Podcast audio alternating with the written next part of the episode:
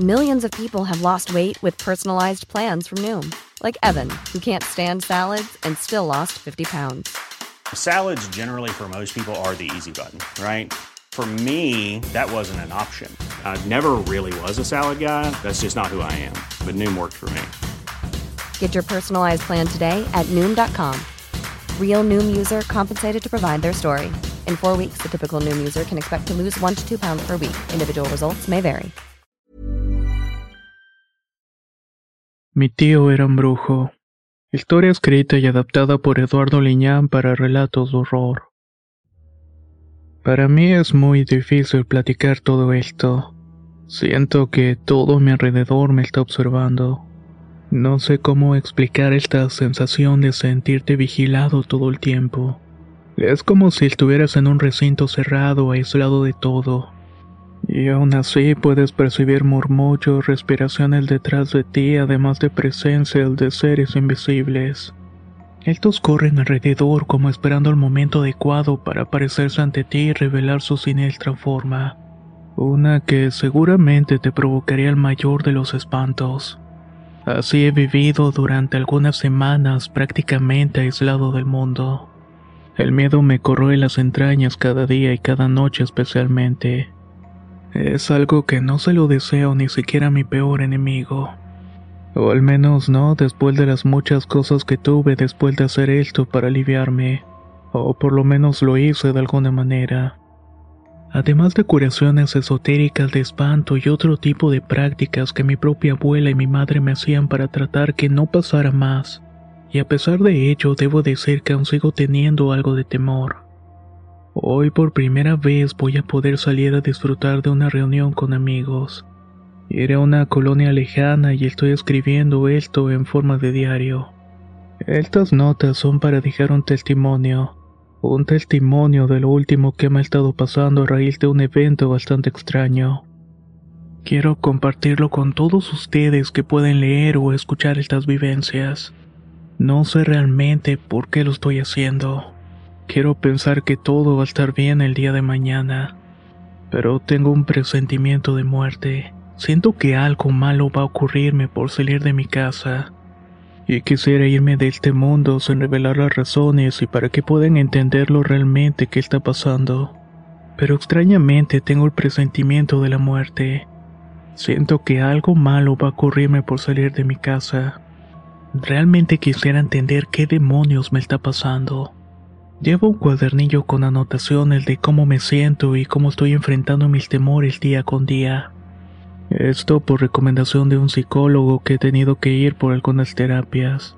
No solamente por una pérdida o un rompimiento amoroso, sino todo se deriva de lo que voy a contar a continuación. Todo ocurre en un día de fiesta. Mi papá había cumplido años. Nuestra familia se había reunido en casa de uno de los tíos que conocía la mayoría. Era una familia numerosa que se había separado por las circunstancias de la vida. Algunos habían emigrado al norte, por ejemplo. Pero había un tío en particular que llegó ya entrada la madrugada. Estábamos todos festejando y era el tío Felipe.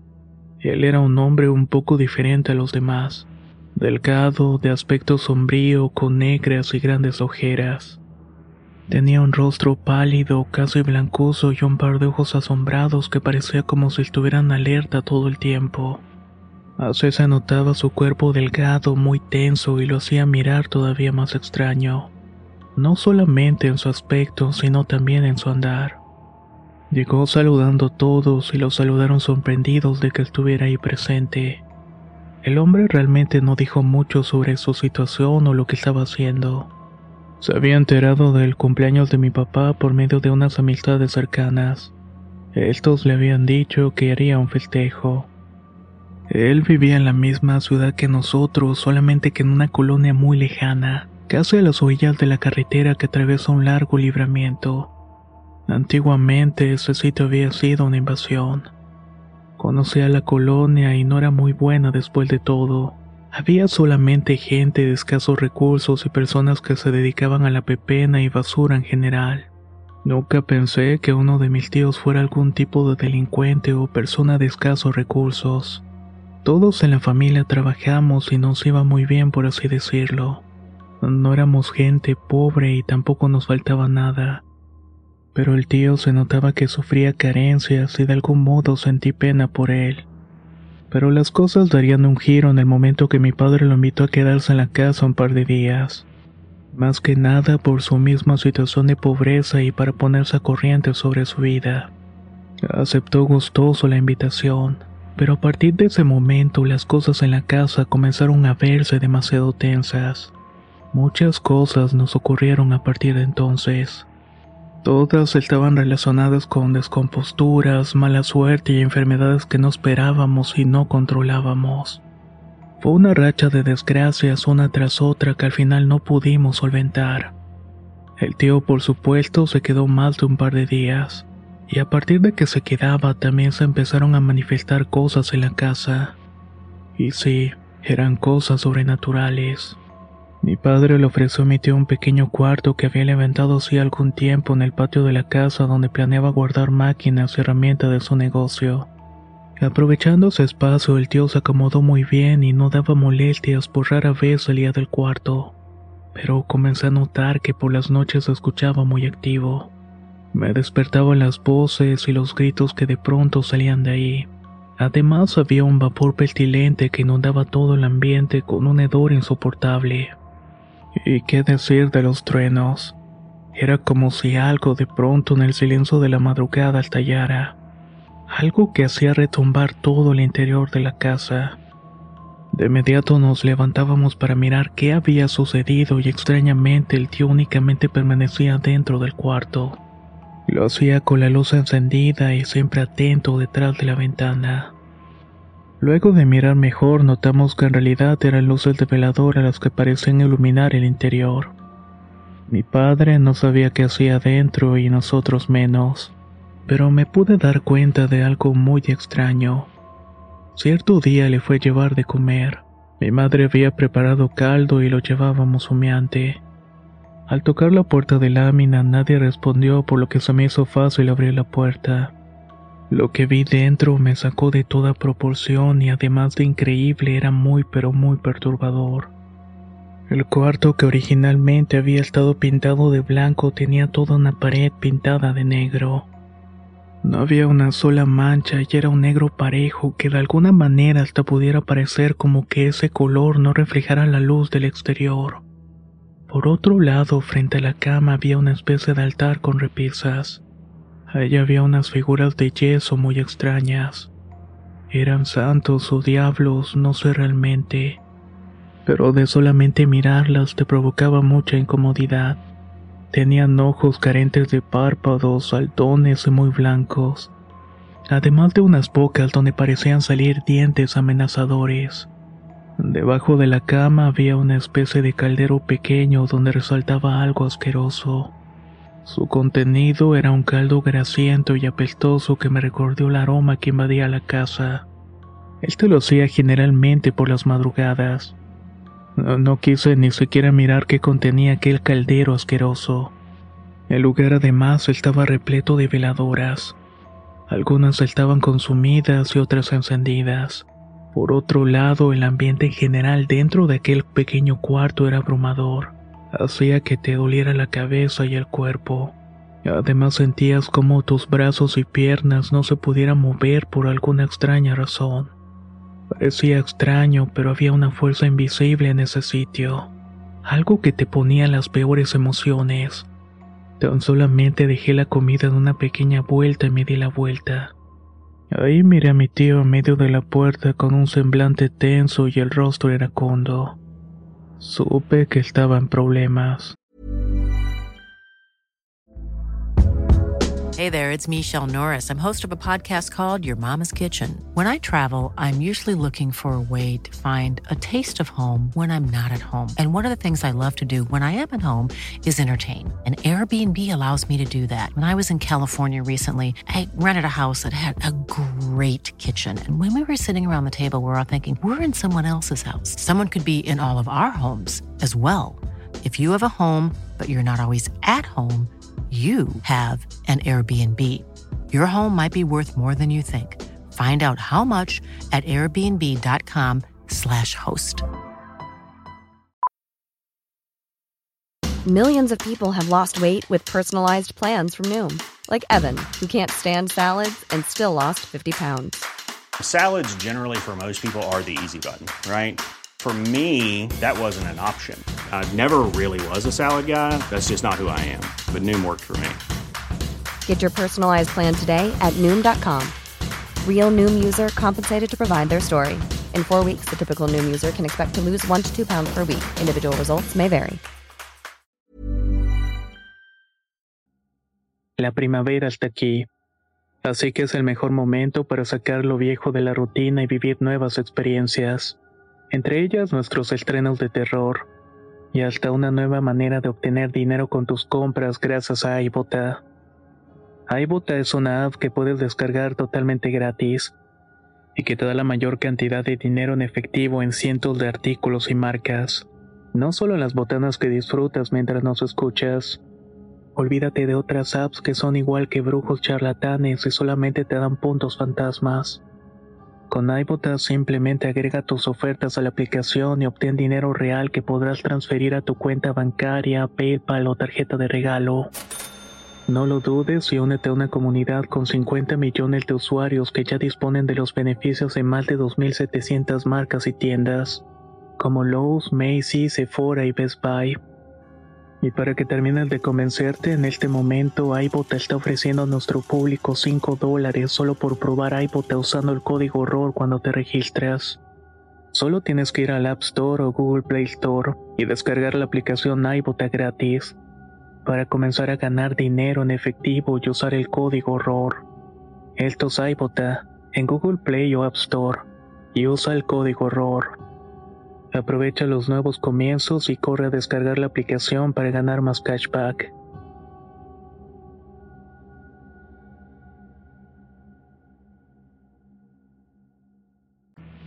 Me sentí abrumado por esa mirada cargada de ira. Eso no correspondía a un familiar cercano, sino más bien a una persona desconocida que te deseaba la muerte.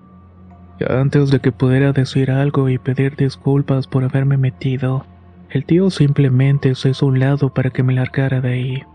Y antes de irme me tomó fuertemente del brazo con su mano callosa.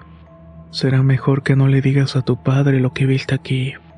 O tú y yo vamos a tener un problema muy serio, me comentó. Me quedé muy inquieto por esa advertencia.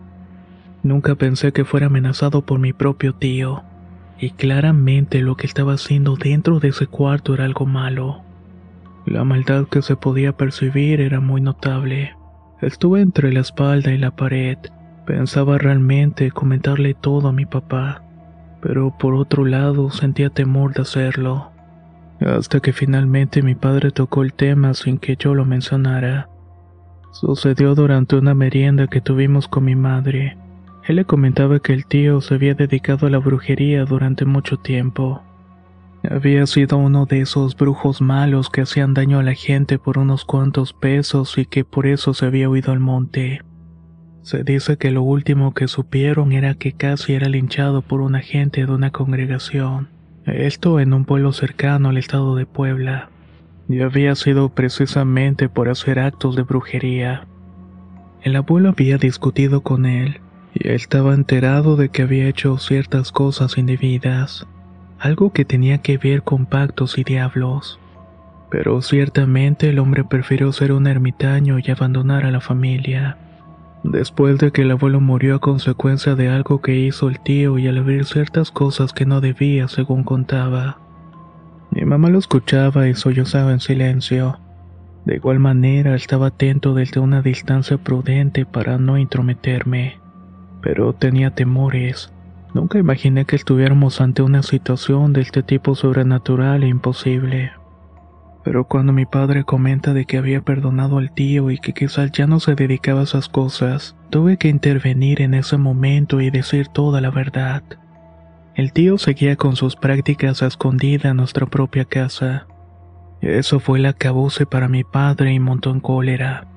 Salió enfurecido a mirar la casa mientras mi madre trataba de calmarlo. Estaba decidido de correr al tío. Había metido esa clase de cosas horribles que de alguna manera nos estaba afectando nuestras vidas. De tal manera que al llegar comenzó a tocar la puerta de lámina insistentemente, pero como no obtuvo respuesta estaba tan cegado por la ira que comenzó a patearla.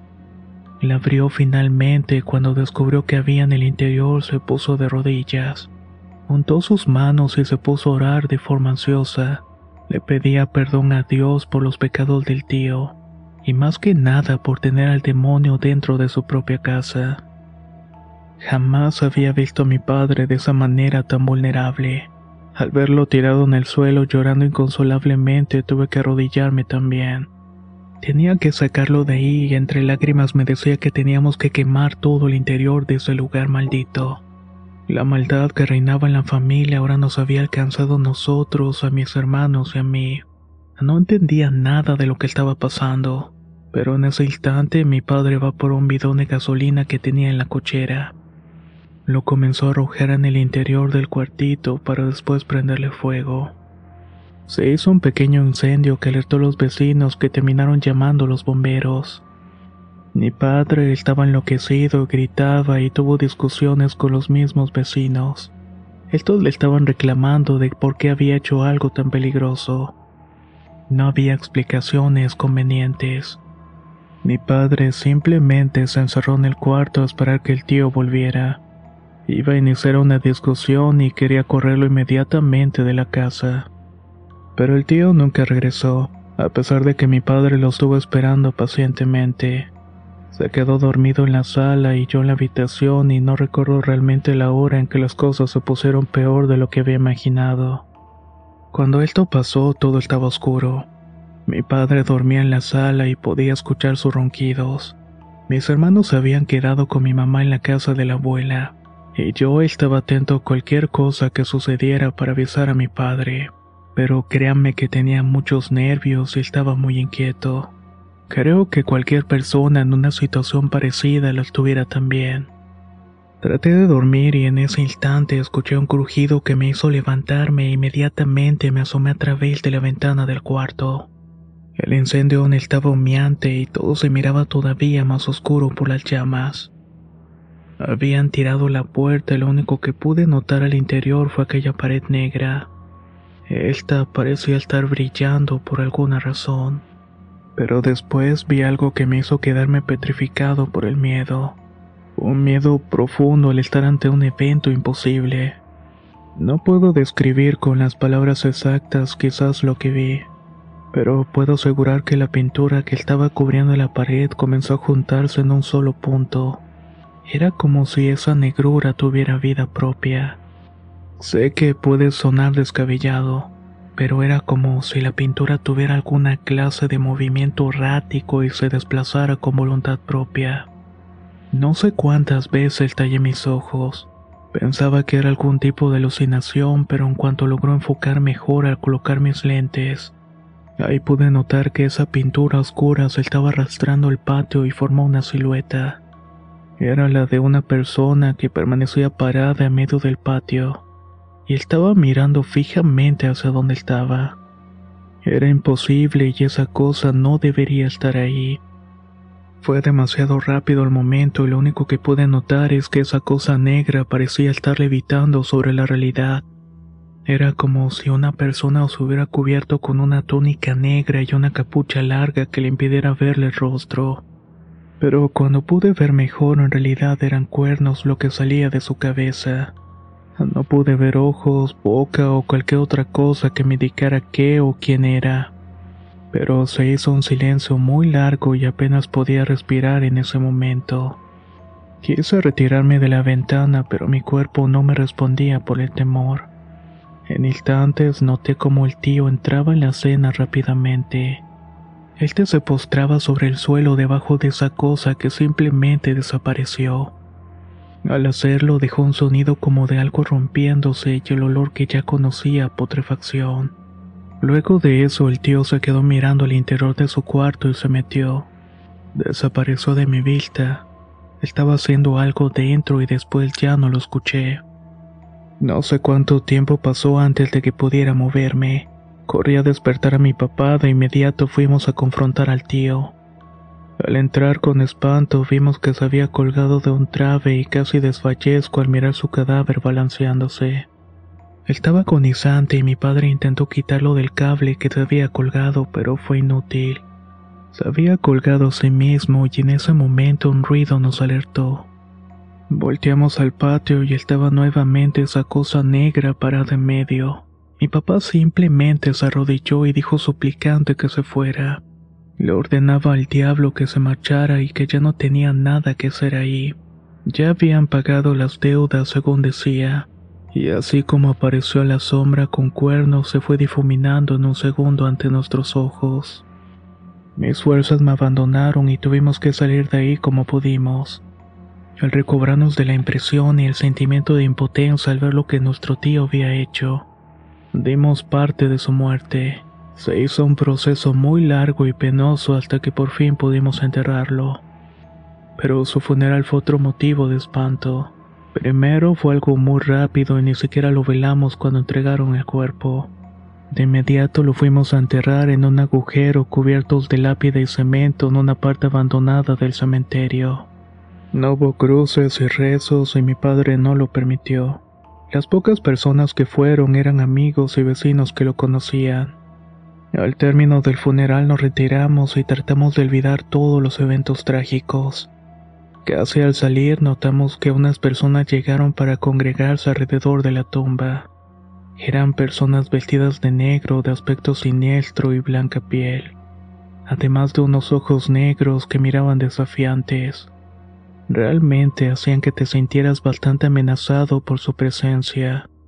Todos se juntaron en torno a la tumba del tío para juntar las manos y hacer un círculo alrededor de esta. Comenzaron a rezar o a decir frases que no pude entender, además de dejar objetos extraños y animales muertos sobre la lápida. Al advertirle a mi papá y a otros hombres que nos acompañaban sobre la situación, nos regresamos a reclamar. Pero antes de llegar vimos cómo las lápidas de cemento parecían quebrarse. Se levantaba la tierra y polvo detrás de aquellos hombres. Al momento de ver que nos acercábamos se pusieron en alerta y a la defensiva. Ni siquiera pudimos hablar. El aura que emanaba aquellas personas era muy agresiva. Mi padre tan solamente le dijo que eran amigos del tío, gente que se dedicaba a lo malo y que era mejor que nos fuéramos. Yo sentí curiosidad y quería saber qué era lo que habían dejado ahí y por qué la tumba se había roto de manera que se hicieron grietas de la misma. La respuesta la quise buscar una tarde que andaba cerca del cementerio, un par de días después de que habíamos enterrado justamente al tío. Al acercarme y mirar la tumba, todo alrededor estaba seco. No había una sola hierba verde, incluso los árboles habían perdido las hojas. La tumba estaba repleta de cosas como cuchillos, pieles de animal disecadas, además de huesos y otras cosas que habían colocado sobre esta. Había letras dibujadas con carbón y me llamó la atención que en realidad todas las lápidas estaban quebradas, pero había una en particular que tenía un agujero. No sé si se habían hecho por los mismos quiebres o porque alguien quitó un pedazo de esta. Cuando me quise asomar no había nada. Al intentar marcharme pude sentir algo que me hizo tropezar. Cuando volteé a mirar qué era lo que tenía en la pierna, el terror me invadió al darme cuenta que era una mano oscura y cadavérica. Había salido un brazo largo y negro de aquel agujero. Esa mano me aprisionaba mi pierna y parecía tratar de jalarme al interior de la tumba. No sé qué me asustó más, pero estaba ante lo imposible y ante un hecho que no debería estar pasando realmente. Hice un esfuerzo para librarme de ese macabro agarre, hasta que finalmente pude hacerlo. Salí corriendo del lugar con el alma en un hilo y a partir de ese momento mi vida cambió. Mis pensamientos de igual manera lo hicieron. Comencé a creer que hay ciertas cosas allá afuera que muy pocas personas pueden llegar a enfrentar o a ver. Vivo constantemente en el terror, y muchas noches la muerte y ese ser negro y horrible están ahí. Simplemente se quedan parados al pie de mi cama. Es como si estuvieran esperando el momento adecuado para llevarme. Ha sido un largo proceso de poder recuperarme del espanto. Trato de olvidar las cosas, pero no puedo. Siempre me acompaña la mala suerte que es mi mejor compañera. La presencia de Satanás o el diablo lo es todavía más. Espero que Dios y las oraciones que le doy todos los días me puedan indicar el camino hacia la redención. Y dejo estas palabras escritas en esta especie de diario, por si alguna vez mis pesadillas se llegan a cumplir, cosa que no quiero que pase realmente.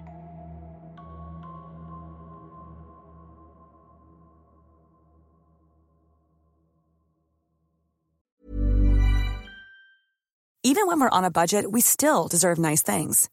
Quince is a place to scoop up stunning high-end goods for 50 to 80% less than similar brands. They have buttery soft cashmere sweaters starting at $50, luxurious Italian leather bags, and so much more. Plus, Quince only works with factories that use safe, ethical, and responsible manufacturing. Get the high-end goods you'll love without the high price tag with Quince. Go to quince.com/style for free shipping and 365-day returns. Hey, folks, I'm Mark Marin from the WTF Podcast, and this episode is brought to you by Kleenex Ultra Soft Tissues, your ally to help tackle your allergy symptoms this season. I love the change of seasons, but nobody loves pollen and all those other things floating in the air that make you sneeze during this nice weather. Kleenex Ultra Soft Tissues are hypoallergenic and allergist approved, so fight back against watery eyes and runny noses without worrying about irritating your skin. For this allergy season, grab Kleenex and face allergies head on.